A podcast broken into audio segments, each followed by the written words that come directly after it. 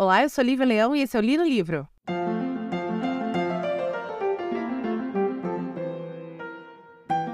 Confesso que o livro de hoje não era para ter sido lido. Como assim? Eu estava lendo Bill, Beowulf, Beowulf, que é um poema épico super famoso, acho da literatura inglesa, que é baseado em lendas dinamarquesas e foi traduzido pelo Tolkien e é muito famoso, virou filme. Eu gosto, aliás, eu gosto bastante do filme do Beowulf, que foi lançado nos anos 2000, se eu não me engano, que é todo feito em CGI. E aí eu peguei Beowulf para ler o, o, o, o, épico e tava nessa vibe de poemas épicos depois do, do Ilíada. Mas eu achei uma chatice, demorei séculos para terminar, uma coisa horrorosa. E aí eu falei, pô, não vou gravar ali no livro sobre isso, porque vai ser o li no livro mais chato da face da Terra. Vai ser eu falando, olá, esse livro é Leão, esse ali no livro de Ava Wolf, tchau, beijo. Entendeu? Eu falei, ah, não vou gravar, pô, vai ser mais uma semana sem gravar, que saco tal. Aí eu falei, ah, vou gravar um, um, algum conto, né? Vou ler algum conto pra, pra fazer o, o episódio. E aí eu estava lá na Amazon dando uma olhada em livros de conto tal, quando eu vi este livro, o livro de hoje. E aí eu falei, hum, acho que já ouvi falar disso aqui. E aí eu joguei no Google e eu lembro que eu tinha assistido o trailer da adaptação desse livro. O nome do livro é A Noite das Bruxas, de Agatha Christie. É, está sendo adaptado agora para o cinema como terceiro filme adaptado para o cinema da obra de Agatha Christie, feita pelo Kenneth Brannigan como Poirot. E este filme se chamará A Hunting in Venice, como se fosse Assombração em Veneza. Aí eu falei assim: ah, beleza, vou, vou ler esse livro. E aconteceu, senhoras e senhores, aquilo que acontece sempre que eu pego um livro de Agatha Christie para ler. Eu matei esse livro em cinco horas, de ontem para hoje, assim. E, e é isso. Então, olha, eu vou. Quando eu era criança, é, lançaram na banca de jornal uma coleção da Agatha Christie, que era uma coleção em capa dura preta, com uma lombadinha com detalhes em vermelho. Eu não fiz a coleção completa, obviamente, porque era uma coleção que saiu. A Agatha Christie tem 80 livros, né? Uma coleção que saía é, num certo preço. Eu ganhava sempre uma da minha tia, do meu tio, quando eu me comportava, então não tinha todas, mas tinha uma boa parte. E a grande maioria dos livros eu matava em um, dois dias. Era muito raro eu passar mais do que três dias com o livro da Agatha Christie na minha mão. E não deu outra. Essa, esse foi a mesma coisa. Eu li de um. De, eu comecei ontem à noite de madrugada e trabalhei, eu trabalho de domingos, né? Porque eu trabalho para uma empresa muçulmana. E aí terminou, fui ler e terminei o livro. Basicamente é isso. Então, assim, estamos saindo aqui com um livro fresquinho, um livro fresquinho que foi escrito em 1972, mas que eu nunca tinha lido da Agatha Christie. Aliás, eu fui é, pesquisar a vida dela, né, para trazer para vocês, e percebi que eu achava que tinha lido a grande maioria dos livros dela, e não, ela escreveu 80 livros apenas como Agatha Christie. Ela tem outros livros como, como pseudônimo, e ela tem também as peças de teatro, que essas eu também nunca, nunca tive contato. Mas desses 80 livros, eu devo ter lido por volta de 30, mais ou menos, por aí. Que eu acho que é um bom, um bom, um, um bom número de livros. Enfim, quem é Agatha Christie? Inglesa, nascida em Devonshire, é, 1900 e, nasceu em 1890, falece em 1976, aos 85 anos. Como eu falei, fez muitos livros, tem, tem uma. Um, acho que ela começa a escrever em 23, se não me engano, 24, e ela vai até o final da sua vida. É, é dramaturga, tem muitas peças de teatro e é romancista. Inclusive, a peça de teatro mais. É, durante mais tempo ficou em cartaz no mundo é dela, chamada Ratoeira, que você pode até hoje é, na Inglaterra conseguisse, acho que em Londres, consegui assistir esse, essa peça. Tem um filme na Star Plus que conta a história de um assassinato que ocorre durante a peça, chamado See How They Run. E é com a Saoirse Ronan até. E é um filme bem, bem bonitinho e fala sobre os bastidores da ratoeira. Não fala sobre a peça em si, inclusive Agatha Christie é uma das personagens do filme. Ela é filha de americano, foi filha de um americano muito rico com uma mulher inglesa. É, ela tem dois irmãos, irmãos mais velhos que são educados, têm uma educação mais convencional.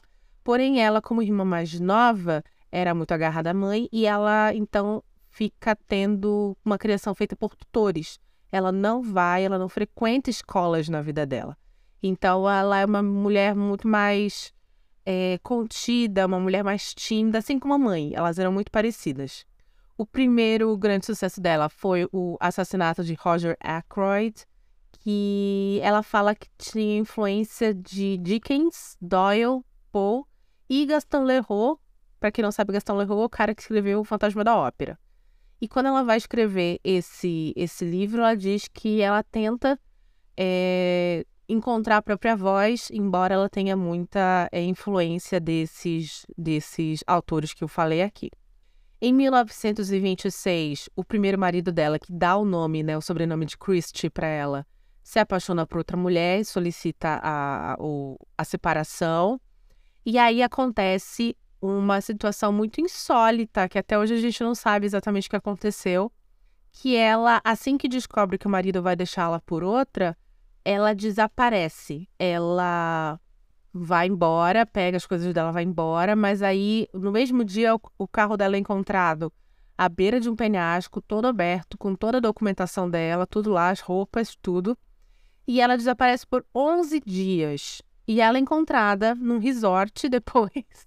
Eu adoro essa, eu adoro essa, essa história. Ela é encontrada num resort supostamente não se lembrando como foi parar lá, mas assim, muito, muito bem, sabe? Existe um, um filme que conta uma das teorias, né? Que, porque tem muitas teorias sobre esse desaparecimento dela. E esse filme fala que talvez ela tenha sido internada num hospício, porque ela ficou extremamente perturbada com a notícia que o marido queria o divórcio. Mas até aí também tem a teoria do Doctor Who, né? Que ela foi sequestrada por alienígenas. Então, assim. Aliás, eu amo esse episódio de Doctor Who. É, enfim. Ah, existem muitas teorias, inclusive a famosa teoria da garota exemplar, né? Que ela, ela desaparece para acharem que o marido matou. Vocês já, vocês já leram esse livro, Garota Exemplar? Não leiam. O filme é bem melhor. Mas enfim, ainda assim é um bom filme.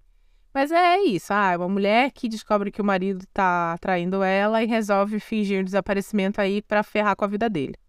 Particularmente eu não julgo. Aí ela só vai conseguir se divorciar desse, desse marido, né? É, terminar realmente o casamento em 1928. Um amigo dela fala assim: ah, vamos dar um rolê por aí. Se é para chorar, vamos chorar é, no, no exterior, entendeu? Viajando. E ela conhece, numa dessas viagens, um homem 14 anos mais novo, que vai ser o segundo marido dela e o grande amor da vida dela. E ele, ela fica com ele até a morte. Se eu não me engano, ela morre em 26 ele morre em 28, assim, dois anos depois. Tem também um filme sobre ela conhecendo esse marido dela, que eu assisti em algum local, agora que eu não vou lembrar. Mas é. Você lembra desse filme? Que era da, da Agatha Christie. Da, era da BBC, né? Em algum stream, acho que pode ser da Globo, não vou lembrar. É, Globoplay tem muita coisa da BBC. É, que é isso, ela ela resolvendo um grande mistério no Oriente Médio, conhecendo esse cara que é vai ser o marido dela pro resto da vida. Bom, mas enfim, vamos ao a sinopse do livro Noite das Bruxas, escrito em 1972 por ela, já no finalzinho da vida. Esse livro vai ter dois personagens que são personagens clássicos dela, um que obviamente o melhor de todos, que é o Hercule Poirot, que é o meu personagem favorito dela. O primeiro contato que eu tenho com a Agatha Christie é através de um filme, também da BBC. A BBC fez um seriado chamado O Poirot de Agatha Christie e adaptou vários, vários livros. E o primeiro deles que eu assisto é O Natal de Hercule Poirot. E aí, quando eu começo a, tipo assim, nossa, preciso ler isso daí. Eu era uma criança muito atípica, né? Eu vi o filme e pensava assim, meu Deus, eu preciso ler isso. Enfim. E aí eu falei, ah, preciso ler. E aí saiu os, as versões da banca. E aí eu comecei a comprar, né? E comecei a ganhar, na verdade, que eu não tinha dinheiro, quem tinha era os meus pais. E aí, esse personagem eu amo. E aqui nessa vida, nesse, nesse, nesse livro, como ele é em 72, ela vai escrever o Poirot já velho, já no final da vida. Isso, aliás, é bacana, porque como ela tem é, personagens muito, muito fixos nos seus livros, né? Miss Marple, Poirot, Capitão Hastings, a própria Ariadna Oliver, ela, é, conforme os anos vão passando, ela vai envelhecendo esses personagens também. Poirot aqui está aposentado, já é um senhor de idade. Aliás, o meu livro favorito dela também é um livro do Poirot que chama-se Caio Pano, que é considerado um dos melhores livros dela e realmente eu acho que ali ela tá fantástica, que é o último caso investigado pelo Poirot. E se você já leu Agatha Christie antes, eu te recomendo muito a ler Caio Pano. Acho que em inglês é Curtains o nome, mas eu não vou lembrar realmente. Mas no Brasil se encontra como Caio Pano. E eu acho que ali é o bombom fino da Agatha Christie, tá ligado? Enfim, aí ela vai ter esses personagens aqui, que é a Ariadna Oliver, que é um alter ego dela. É um alter ego da Agatha Christie, porque ela tem... Ela é uma escritora de mistério, ela tem uma leve antipatia, porém muito respeito pelo Poirot, e ela tem um detetive finlandês em, suas, em, sua, em seus livros de, de detetive. Então é um alter ego da, da Agatha Christie aqui participando dessa, desse mistério. E qual é a história? É a história de uma festa de Halloween que está acontecendo na casa de uma mulher muito rica, numa mini comunidade muito pequenininha do interior da Inglaterra, um meio rural assim. E aí uma menina de 13 anos é assassinada, sendo que é, durante a manhã, onde estávamos, estávamos todo mundo lá na casa ajudando a, a, a anfitriã a fazer os truques, né? Porque ia ter truques de, de fantasmas, ia ter brincadeiras. Essa menina fala que ela presenciou um assassinato e ela só tinha percebido que era um assassinato agora que ela era mais velha, ou seja, ela presenciou quando ela era mais criança, porque 13 anos ainda é criança, na minha opinião, né? Enfim. Então, agora que ela estava mais velha, ela tinha percebido que o que ela tinha visto há, há um tempo atrás, uns anos atrás, era, era um assassinato. E aí, começa a festa até que à noite essa criança é, desaparece. Quando vão procurá-la, obviamente o corpo dela está lá na biblioteca. Eu adoro que sempre o corpo está na biblioteca. Aliás, se não me engano, a Agatha Christie tem um livro, se não me engano, chamado Um Corpo na Biblioteca. Eu acho massa esse. E uma das pessoas que estava nesta festa é a Ariadna Oliver, que é amiga do Poirot. Então vai ligar para o e vai chamar ele para ajudá-la a descobrir quem foi que matou a Joyce, que é a menina de 13 anos. E aí é bacana porque a teoria do Poirot, que é a teoria, na verdade, de começo de livro, isso aqui não é spoiler, tá, gente? Isso aqui é o comecinho do livro. A teoria de começo de livro é que quem matou a, a criança foi o assassino que ela visualizou matando outra pessoa no passado. Só que que assassinato é esse? Que ninguém sabe. E sem falar que tem, tem uma coisa que é, ele vai começar a, a conversar com as pessoas, e as pessoas sempre falam assim: a Joyce, aquela menina era muito mentirosa, ela, ela inventava as coisas para aparecer e tal. Então a gente sempre fica nessa situação de realmente ela viu alguma coisa? Se ela viu alguma coisa, o que, que ela viu? E aí temos Hercule Poirot é, atrás dessa, desse, desses detalhes. É, se você procurar no Google agora o trailer do filme baseado neste, neste livro, que é o Hunting Venice, não tem nada a ver, gente. Não tem absolutamente nada a ver. Tanto que eu comecei a ler o livro, eu parei uma hora e eu fui atrás para ver se eu estava lendo o livro certo. Porque, gente, como é que sai a história do interiorzinho da Inglaterra e vai para Veneza? E aí, se você for ler, você for ver o trailer e depois que você lê o livro, você fala assim, mas gente, não tem nenhum branco dos olhos da história aqui. O que que tá acontecendo? Tô confusa.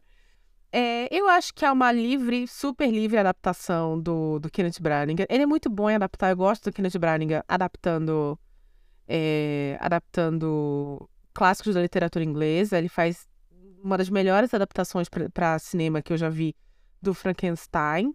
Eu gosto muito da, da adaptação dele, que ele começou a fazer, né? Investir em Agatha Christie agora da adaptação dele para é, Expresso do Oriente, Assassinato do Expresso do Oriente, embora eu acho que o filme da década de 70 ainda é fabuloso, insuperável.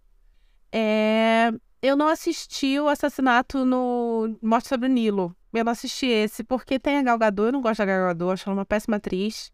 E aí eu falei assim: ah, quer saber? Eu não, não vou assistir esse daí, não. Mas esse Hunting Venice, o, o trailer era muito bom. Só que ele é um trailer muito puxado pro terror. E esse livro não é um livro de terror. Embora o nome seja A Noite das Bruxas, que em inglês é Halloween Party, não é um livro de terror, é um livro de, de mistério clássico, apenas. É, eu vou adentrar mais sobre alguns detalhes do livro que algumas pessoas podem considerar spoiler. Eu não vou contar o final do livro, eu não vou contar quem, quem mata, porque muito provavelmente ao menos isso o filme vai continuar mantendo, eu acho. Então não vou estragar a experiência de ninguém, principalmente se você quer assistir esse filme no cinema. Mas eu vou ter que entrar em alguns detalhes da trama que provavelmente não vão ser replicados no cinema, mas ainda assim algumas pessoas podem não querer saber sobre isso. Então eu vou soltar aqui agora o nosso patrocinador e eu volto já.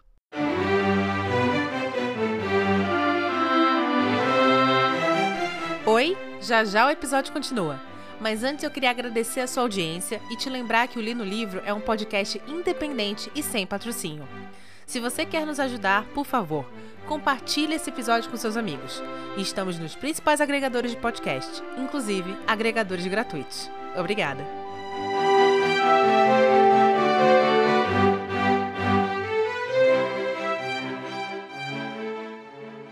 Pois muito que bem. Vamos adentrar ao terreno de spoiler. Se você não quer ouvir, deixo aqui meu muito obrigado e peço que você compartilhe com, com as pessoas, seus amigos, esse podcast, tá bom? É... O que, que a gente precisa entender sobre a estrutura desse, desse, desse livro, tá? Faz muito tempo que eu não leio um livro da Agatha Christie, vai aí quase 20 anos, tá? Se duas décadas que eu não pegava nenhum livro da Agatha Christie na mão. Mas eu tinha uma lembrança de que a prosa dela era um pouco mais elaborada. Eu achei a prosa dela quase econômica, de tão, de tão direta que é. É uma prosa extremamente direta. Tudo que é dito, tudo, em todo, todo e qualquer momento, são pistas, tá? Então, se ela está descrevendo alguma coisa, é porque é, essa coisa precisa ser descrita, porque vai fazer parte da resolução final. Se tem uma mini cena ali que é dito alguma situação do tipo, ai, fulana ligou pro Beltrano, é porque isso vai ser utilizado. Isso é uma peça do quebra-cabeça que ela está montando. Então tudo é muito contido, o que me dá uma impressão meio de, de um livro que não é homogêneo, porque em alguns momentos ela faz descrições super detalhadas, e em algum momento ela ela mal te explica o que está acontecendo. Ela assim, ah, fulano estava conversando com o ciclano, deu um tchau e parrou, chegou. E aí já está em outro local, outra hora. E aí você fica assim, gente, mas correu aqui, hein, esse tempo. Deu uma corrida. E é isso, então é, é muito econômico. Tudo é peça de quebra-cabeça para a história, para a resolução final da história. Eu não estou reclamando disso, na verdade é, adulta, lendo Agatha Christie agora adulta, é, eu perdi a impressão que eu tinha dela quando eu era criança, que era uma impressão de que as resoluções finais da Agatha Christie, elas sempre tinham algo surpresa, que era impossível você descobrir sozinha quem era o assassino. Tem um, um livro muito claro que eu, que, eu, que eu tenho essa lembrança muito clara, que é um livro maravilhoso dela chamado Um Brinde de Cianureto que uma mulher é assassinada através, de, obviamente, de cianureto durante uma festa e ninguém viu quem colocou, né? A, o, o cianureto na, no champanhe. E eu lembro que eu fiquei extremamente chateada com o final desse livro, porque acontece uma situação ali, que é a, a grande chave para como o, o champanhe foi envenenado, que não tinha na minha cabeça infantil como eu adivinhar. Não tinha, não tinha como eu entender. Lendo este livro agora, adulta, 37 anos, depois que eu li 450 livros de, de mistério, 1 milhão e 500 filmes de mistério, joguei Scotland Yard que nem uma condenada, joguei detetive durante séculos, agora eu consigo entender que, na verdade, é muito fácil, é muito tranquilo você adivinhar o que está acontecendo. Porque, inclusive, ela faz uma coisa que eu já vi ela fazendo de outros livros. Ela coloca na boca do Poirot a frase: Eu sei quem é o assassino. Quando o Poirot fala isso, eu sei quem é o assassino, tenha certeza que o que, o que ela vai contar dali para frente é resolução e cena de ação, porque ela curte uma ceninha de ação, um, um perigozinho antes do final. Mas tudo que foi dito antes dessa dessa frase dita pelo Poirot, eu sei quem é o assassino, eu sei quem matou a fulano, eu sei quem matou a ciclano, é peça que ela botou na mesa. Então, quando o Poirot fala isso, ou quando a Miss Marple fala isso, é, é porque aquilo é, é ali. Você já sabe tudo o que você precisa saber para entender quem foi o assassino, qual é a motivação e como foi feito.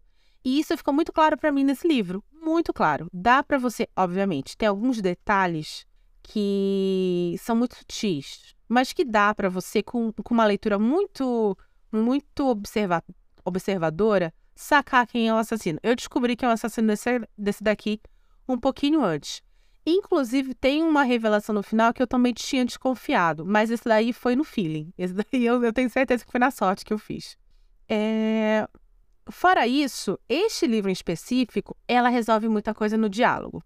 Nós temos livros, é, pegando aqui, por exemplo, os dois principais mais conhecidos dela, que é o, o Morte sobre o Nilo e o Assassinato no Expresso do Oriente, em que você tem uma, uma galera ali presa num local, né, num barco ou num trem, teve um assassinato e o Poirot e seu companheiro ali, que geralmente é o Capitão Hastings, vai, vai entrevistar as pessoas ali. Você tem descrição de alguma cena, como por exemplo a cena do, da noite do assassinato, como acontece aqui, né? O começo do livro é a, é a descrição da cena da, da, da, festa de Halloween, mas 90% do livro é interrogatório. Aqui acontece a mesma coisa, só que na minha cabeça é, a coisa era um pouco menos escancarada. Eu acho que porque esse livro foi escrito na década de 70, onde ela já tinha é, experimentado a dramaturgia, experimentado a, a, a, a escrita de, de peças de teatro, ela começa a resolver as coisas muito mais no diálogo. Aliás, esse livro aqui, claro, para mim, claramente poderia ser feito uma peça de teatro fácil dele. Fácil. É um livro curto, é um livro rápido, é, a, a, narrativa ela tem um ritmo muito acelerado. É, o Poirot é um personagem muito carismático, que embora ele esteja andando ali numa cidade, gente, ainda é uma comunidade pequena, tá? Ainda é uma, uma um local pequeno comparado a outros livros dele. Então, para mim, isso podia ser facilmente adaptado. A acho, assim, opinião tirada das, de vozes da minha cabeça, que talvez essa, esse livro seja uma, uma, uma influência das peças dela. Muitas pessoas, por sinal, eu estava pesquisando, não gostam desse livro exatamente por isso. Teve um, alguém que falou, na época que esse livro foi lançado, um crítico, agora eu não vou lembrar, que disse que esse livro parecia uma, uma radionovela mal escrita, nesse nível. Eu não acho que seja mal escrito, eu só acho que realmente a prosa dela estava muito, muito econômica aqui. Muito para o meu gosto. Outra coisa que nós temos aqui, que é uma coisa que já, já quem lê a Agatha já conhece, é uma coisa que ela mantém durante, durante os livros dela, que é a, a mostra da pequena organização social inglesa do interior. E ela faz isso de uma forma que, para mim, tá? Eu estou a, a, interpretando desse jeito. É, na verdade, uma grande crítica. Porque as pessoas que são descritas como parte dessas organizações sociais pequenas do interior da Inglaterra são todas fofoqueiras, cheias de segredinho, que vivem da aparência e são extremamente xenófobas. A xenofobia grita e é muito louco, porque o grande detetive não é inglês, é belga, né? Inclusive, ele fala francês constantemente durante, durante os livros. Então, eu consigo enxergar que na, a Agatha Christie está, na verdade, fazendo uma grande, uma grande crítica a essas comunidades, que, na verdade, são comunidades formadas, na grande maioria, por classe média. É... Classe média inglesa, não é, todo, não é ninguém rico, mas sempre tem uma grande disputa por dinheiro ali e tal. Ela vai mostrar isso em vários outros, outros, outros livros dela. E eu trouxe esse assunto em específico porque eu vi uma galera reclamando que, ai, achei o livro é, muito, muito escroto com estrangeiros. Tá, mas você não vê o Poirot, que seria o herói, entre aspas, do livro, falando isso. Você vê pessoas que vão ter ali seus segredos descobertos por ele. Aliás, e uma coisa muito legal nesse livro é isso. Começa a, inter, os interrogatórios do Poirot, ele perguntando assim, ó, vocês ouviram falar de alguma morte, algum assassinato que teve aqui, que essa criança disse ter visto? E as pessoas assim, não, assassinato? Aqui, imagina! Aconteceu alguma morte, sei lá, 20, 15 anos, a criança não era nem nascida, não, imagina. Aí ele dá uma cutucada, duas páginas depois você descobre que um ano antes teve um estrangulamento, dois anos antes teve um esfaqueamento, um ano e meio antes alguém desapareceu. Então, assim, as pessoas são muito mentirosas, as pessoas escondem um segredo, muitos segredos porque elas vivem de aparências. E o fato de que um estrangeiro, né, no caso o Poirot, vem é, escancarar isso no coração da sociedade inglesa, eu acho que é, é, super inteligente, eu acho super, super divertido. E a gente tem que lembrar que a Inglaterra até hoje não lida bem com, com estrangeiros, né? Tanto que a gente teve a situação do, do Brexit por causa disso. Então, enfim. É, mas eu, eu, eu, eu encaro os livros da Agatha Christie desse jeito, como grandes, grandes críticas a essa sociedade hipócrita inglesa. Não vou contar o final do livro, sinto muito, pessoas que adoram que eu conte o final do livro, mas porque eu não quero estragar possivelmente uma experiência de vocês no cinema ou uma experiência de vocês lendo esse livro que eu acho que eu comprei por, sei lá, 10 reais na Amazon, no Kindle. E é um livro super rápido de se ler, é super gostoso e eu super indico. É, talvez eu não indique para quem nunca leu Agatha Christie. Eu acho que se você nunca leu, você tem que começar pelos primeiros livros dela. Especificamente para os livros da década de 30 a 40, que ela vai escrever, que são os livros mais famosos. Já esse aqui é um livrinho mais gostosinho para ser lido por quem já está introduzido no mundo da Agatha Christie. E se você nunca leu Caio Pano, já conhece o trabalho dela, e nunca leu Caio Pano, procure o mais rápido possível, que, mais uma vez, é meu livro favorito dela. Ela tem outros livros muito bons, como o famoso O Caso dos Dez Negrinhos, que aqui no Brasil se encontra como E Não Sobrou Nenhum, por causa do, do da conotação racista do título original. Mas para mim, Caio Pano é assim fabuloso fabuloso. E é isso. Se você gostou desse episódio, por favor, compartilhe com seus amigos. Nós estamos nos principais agregadores de podcast, agregadores pagos, agregadores gratuitos. Alguém me falou que mesmo você não assinando o Spotify, se você baixar o podcast, você consegue escutar ele gratuitamente. Não sei porque eu assino, mas fica aí a dica. Aliás, se você está escutando pelo, pelo Spotify, por favor, nos dê cinco estrelas lá no seu aplicativo. Estamos todas segundas-feiras às 17 horas com episódios novos e algumas semanas às quintas às 17 horas com episódios especiais. Meu nome é Lívia Leão e esse foi o Li no Livro.